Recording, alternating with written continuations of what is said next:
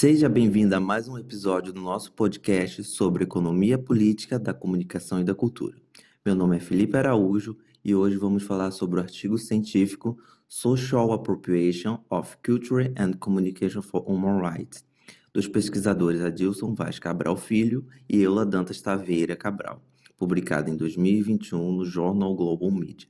Ele está disponível também no nosso site PCC na área de biblioteca. Vamos conhecer um pouco sobre os autores. Adilson Vaz Cabral Filho é professor titular da Universidade Federal Fluminense, atuando em ensino, pesquisa e extensão na graduação de comunicação social e no programa de pós-graduação em mídia e cotidiano. É coordenador do grupo de pesquisa Emerge, Centro de Pesquisa e Produção em Comunicação e Emergência. Cientista do nosso estado pela FAPEG e bolsista de produtividade de pesquisa do CNPq, e autor de artigos e obras sobre direito à comunicação. E Eula Dantas Taveira Cabral é chefe do setor de pesquisa em políticas culturais e professora do programa de pós-graduação em memória e acervos da Fundação Casa de Rui Barbosa. Coordenadora do nosso grupo de pesquisa Economia Política da Comunicação e da Cultura, EPCC, e autora de artigos e obras sobre direito à cultura, à comunicação e à informação. Vamos conhecer a obra? O artigo Social Appropriation of Culture and Communication for Human Rights mostra a relação da cultura e da comunicação com a democracia e outros direitos humanos, e a importância da implementação de políticas públicas no setor. Analisa a abrangência política, econômica e social-cultural da nova onda neoliberal, em especial nos países da América Latina. Identifica conquistas e limites relacionados à cultura, à comunicação e às suas interlocuções. Além disso, apresenta perspectivas de formulação e implementação de políticas públicas comprometidas com a comunicação e a cultura, como direitos humanos articulado com a afirmação de outros direitos. Um texto fundamental para quem quer entender melhor o cenário atual. Na introdução do artigo, os autores Adilson e Eula Cabral trazem o panorama histórico das últimas décadas em que uma nova onda neoliberal está em movimento no mundo, e particularmente na América Latina, trazendo um colapso de quase duas décadas de governos progressistas, a favor de uma agenda que articula elementos ultraliberais e conservadores em economia e cultura. Esta nova onda neoliberal, de acordo com os autores, aspas, desmantelou um projeto de Estado de direitos, baseado na defesa dos direitos humanos. Assim, questões essenciais como educação, saúde, segurança e moradia são novamente compreendidas como prioridades por organizações e movimentos sociais, colocando em segundo plano o papel que a comunicação e a cultura desempenham nas políticas públicas por governos progressistas sobre o continente. Fecha aspas, página 1. Adilson e Eloa Cabral verificam que essa nova ordem neoconservadora tem como característica, abre aspas, a afirmação do sentimento patriótico em oposição à ideia de nacionalismo, consolidada desde o fim da Segunda Guerra, com a aprovação da Declaração Universal dos Direitos Humanos em 1948. Como principal referência, articula um discurso antiglobalismo, cuja manifestação já se faz presente nos discursos dos governantes do Brasil, Jair Bolsonaro, e dos Estados Unidos, Donald Trump, durante a 73ª Conferência das Nações Unidas, realizada em 2019 em Nova York, Estados Unidos.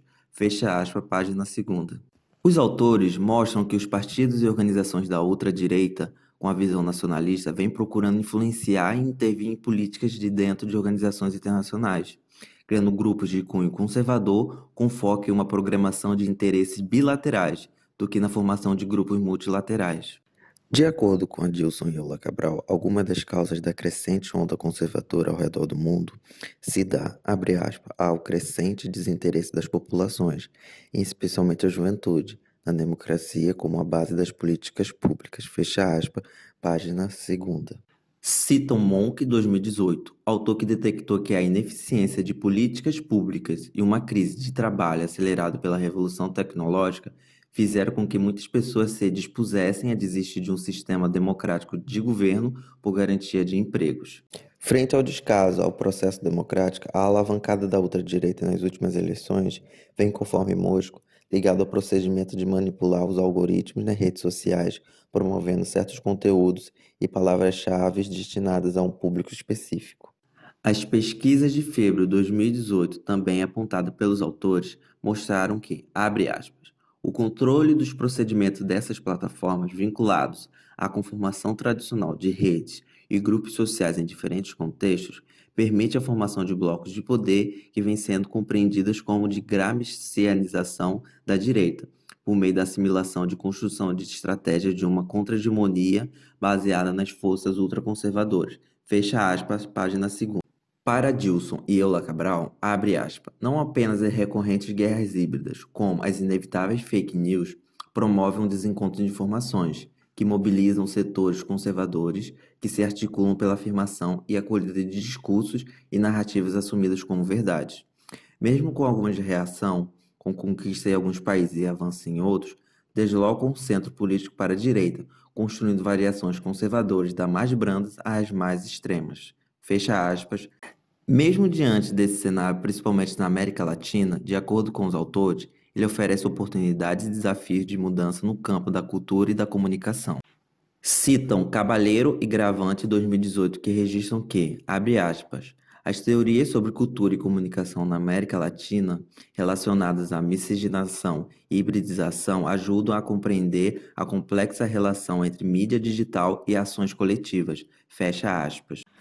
Adilson e Eula Cabral mostram a necessidade de entender as articulações entre a comunicação e a cultura e as recentes mudanças nesse campo a partir da importância da, abre aspas, democratização da comunicação e da diversidade cultural, fecha aspas. Trazendo o panorama histórico do esforço da democratização da comunicação no recorte brasileiro, os autores registram que durante os governos do Partido dos Trabalhadores, PT, teve-se uma grande expectativa com a democratização da comunicação no Brasil, com conferências e ações que envolveram o governo, empresas, representantes da sociedade civil, levando em 2017 à criação da EBC, Empresa Brasileira de Comunicação. Porém, com as mudanças na presidência do país, percebeu-se a fragilidade estrutural no sistema de comunicação pública brasileira, com interferência do presidente da República, transformando-a em uma máquina de propaganda do governo. Além disso, os autores mostraram que as ameaças também vêm sendo feitas a jornalistas, assim como aos membros de movimento e organizações sociais que atuam historicamente no combate à desinformação, bem como na promoção da cidadania e da participação popular. Adilson e Eula Cabral registram que a luta pela democratização da comunicação no Brasil é um campo histórico, lutando por uma reformulação de políticas públicas. Leve em consideração a diversidade cultural do país, com a implementação de meios locais e de alcance da comunidade, e uma comunicação mais horizontalizada, sendo de extrema importância a agenda de contra-hegemonia em relação à pesada concentração midiática que não ocorre só no Brasil, mas em toda a América Latina. Os autores deixam claro que uma comunicação mais democrática é uma pré-condição para uma sociedade democrática, sendo um dos principais lemas do Fórum Nacional pela Democratização da Comunicação pois, segundo os autores, é de vital importância analisar o cenário atual, verificando como a mídia interfere na seleção de informações e opiniões, e como consegue impedir a articulação entre a democratização da comunicação e a diversidade cultural. Adilson e Eula Cabral detectaram que a opinião pública é induzida à convicção de que só o que é exposto em telas e monitores tem relevância social, e o que se manifesta fora da grande mídia parece fadada a ser esquecida ou a uma repercussão muito baixa, Página 4. Na última parte do artigo, os autores trazem para a discussão a conexão do direito à comunicação e à cultura com outros direitos.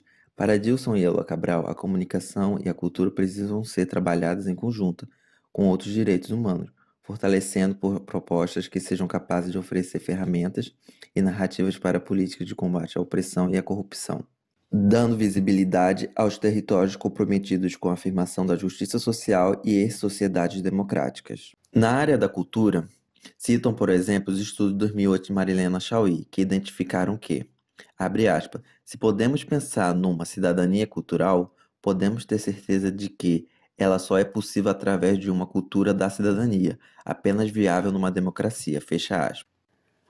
Na área da comunicação, de acordo com os autores, ao fazerem uma possível leitura contemporânea do artigo 19 da Declaração Universal de Direitos Humanos, pode-se levar em consideração a seguinte formulação, aspas, Toda pessoa humana tem o direito aos processos de comunicação que contempla a liberdade de expressão e de imprensa, o direito de informação, o direito de se comunicar, bem como uma mídia democrática que lhes garantam acesso à posse, à gestão, à produção, à diversidade cultural e ao compartilhamento solidário do conhecimento. Fecha aspas, página 5. Adilson Eula Cabral compreende a comunicação como um direito humano fundamental, componente determinante comum de vários setores sociais, relacionado diretamente à construção de identidade e à produção de sentido nas relações cotidianas, capaz de contribuir para o incremento da qualidade nesses diferentes contextos e a própria valorização de outros direitos humanos fundamentais. Página 5. Para os autores, é de vital importância investir em políticas públicas, onde os territórios de ação social devem se apropriar, abre aspas, dos meios e veículos de comunicação em prol da elaboração de práticas democráticas, promovendo a gestão de processos comunicacionais em espaços como escolas, centros de saúde, centros culturais, entre outros. Incentivem não apenas a apropriação de tecnologia de informação e comunicação, como a produção de narrativas capazes de construir aquilo que Martim Barbero, 2004, página 309, propôs como políticas culturais alternativas de comunicação, circunscrita na ativa ativação da competência cultural das pessoas, socialização das experiências criativa e no reconhecimento de diferenças e afirmações de identidade. Fecha aspas, página 5. Adilson e ela acabou concluindo que, abre aspas, a dimensão política desses processos precisa ser trabalhada nos âmbitos acadêmico e social, compreendendo a formulação e a implementação de pesquisas, iniciativas capazes de proporcionar ferramentas qualificadas para a capacitação, o debate e a atuação de pessoas capazes de promover produtos e processos que afirmem a comunicação como direito humano, bem como reforcem a pluralidade e a diversidade cultural no âmbito dos distintos territórios que compõem a multifacetada América Latina. Fecha aspas. Além disso, abre aspas, recompor o cenário de avituallamento aos direitos humanos colocado em marcha por governos neoconservadores no continente é uma tarefa árdua, principalmente pelo deteriorado tecido social que segue oferecendo resistência a despeito de sucessivas perdas trabalhistas e de qualidade de vida nos mais diversos setores. No entanto, justo por isso, em função disso, é que compreende-se não apenas possível, mas necessário e determinante a devida visibilidade para as áreas de comunicação e cultura na interlocução com contribuições capazes de restituir sentidos democráticos e cidadãos em prol da vida comum. Fecha aspas. Caro ouvinte, esse foi mais um episódio do nosso podcast sobre economia política da comunicação e da cultura. Se você quiser saber mais sobre o assunto, visite o nosso site IPCC. Lá temos indicações de leituras, notícias atualizadas e a legislação das áreas de comunicação, cultura e informação. Curta nossa página no Facebook, Economia Política da Comunicação e da Cultura, e no Instagram, epcc.brasil. E veja os nossos eventos científicos no nosso canal do YouTube, EPCC Brasil. Obrigado por sua audiência e até a próxima.